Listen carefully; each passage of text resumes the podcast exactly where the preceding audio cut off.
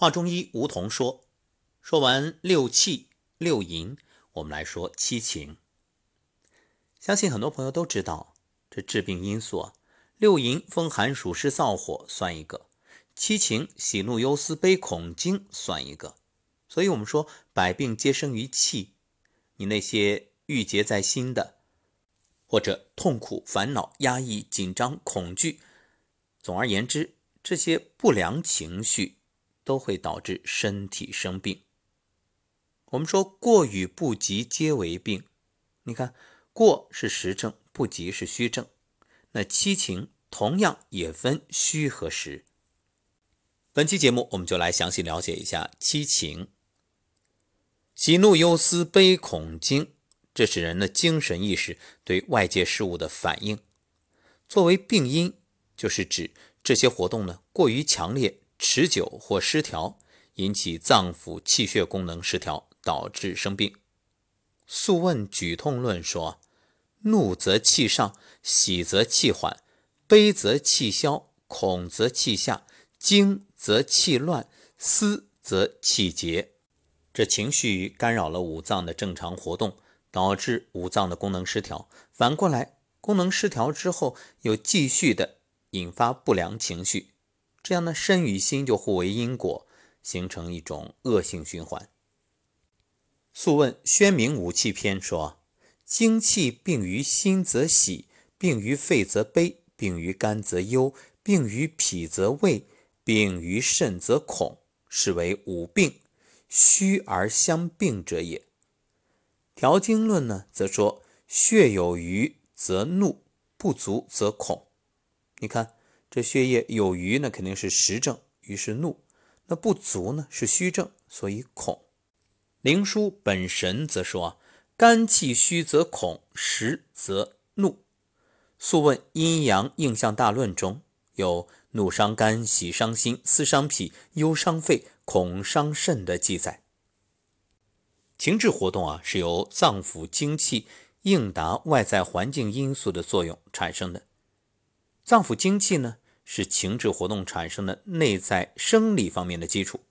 由于人体是以五脏为中心的一个有机整体，所以情志活动与五脏精气的关系最密切。《素问·阴阳应象大论》说：“人有五脏化五气，以生喜怒悲忧恐。五脏藏精，精化为气，气的运动应答外界环境，于是呢，就产生了情志活动，因而。”五脏精气啊，可以产生相应的情志。肝在志为怒，心在志为喜，脾在志为思，肺在志为忧，肾在志为恐。五脏精气盛衰及其藏泄运动的协调，气血运行的通畅，在情志的产生变化中发挥着基础作用。若五脏精气阴阳出现虚实变化以及功能紊乱，气血运行失调，就会出现情志异常变化。就像前面所说啊，肝气虚则恐，实则怒；那么心气虚呢，则悲，实则笑不休。那么这一段，我想还是有必要给大家来完整的叙述。肝藏血，血摄魂；肝气虚则恐，实则怒；脾藏营，营摄意；脾气虚则四肢不用。五脏不安，实则腹胀，经搜不利；心藏脉，脉摄神，心气虚则悲，实则笑不休；肺藏气，气摄魄，肺气虚则鼻塞不利，少气，实则喘喝胸盈，养息；肾藏精，精摄志，肾气虚则绝，实则胀。这是由内而外的一种影响。就是内在脏腑的这种物理性的变化引发情绪，那么反过来，外在环境的刺激也会导致脏腑精气阴阳失调，比如情志过激或者持续的不解，都会导致气血运行失调，像大喜大惊伤心，大怒郁怒伤肝，过度思虑伤脾。过度恐惧伤肾，过度忧伤伤肺等等。那么在情志活动产生与变化中啊，心与肝的作用非常重要。心藏神，而为五脏六腑之大主，主宰和调控机体一切生理机能以及心理活动。各种情志活动的产生，都是在心神的统帅下，各脏腑经气阴阳协调作用，于是呢，就有了结果。各种环境因素作用于人体，能够影响脏腑精气及其功能。也可以影响心神，而产生相应的情志活动。你看，古人说啊，这下是养身，中是养气，上是养心。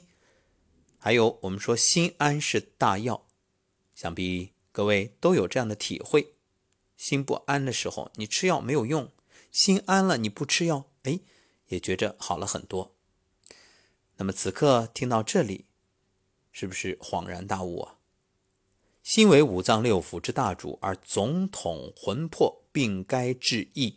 故忧动于心，则肺应；思动于心，则脾应；怒动于心，则肝应；恐动于心，则肾应。啊，这里说的应是应和的应。此所以五志为心所使也。你看，各种情志以心为主。正常的情志活动的产生呢，依赖于五脏精气充盛及气血运行畅达。而肝呢，主疏泄、调畅气机，促进和调节气血运行，因而，在调节情志活动、保持心情舒畅方面，肝也同样发挥着重要作用。那么，七情发病有着怎样的特点？又该用什么样的方式来想着去调节它呢？明天我们接着聊。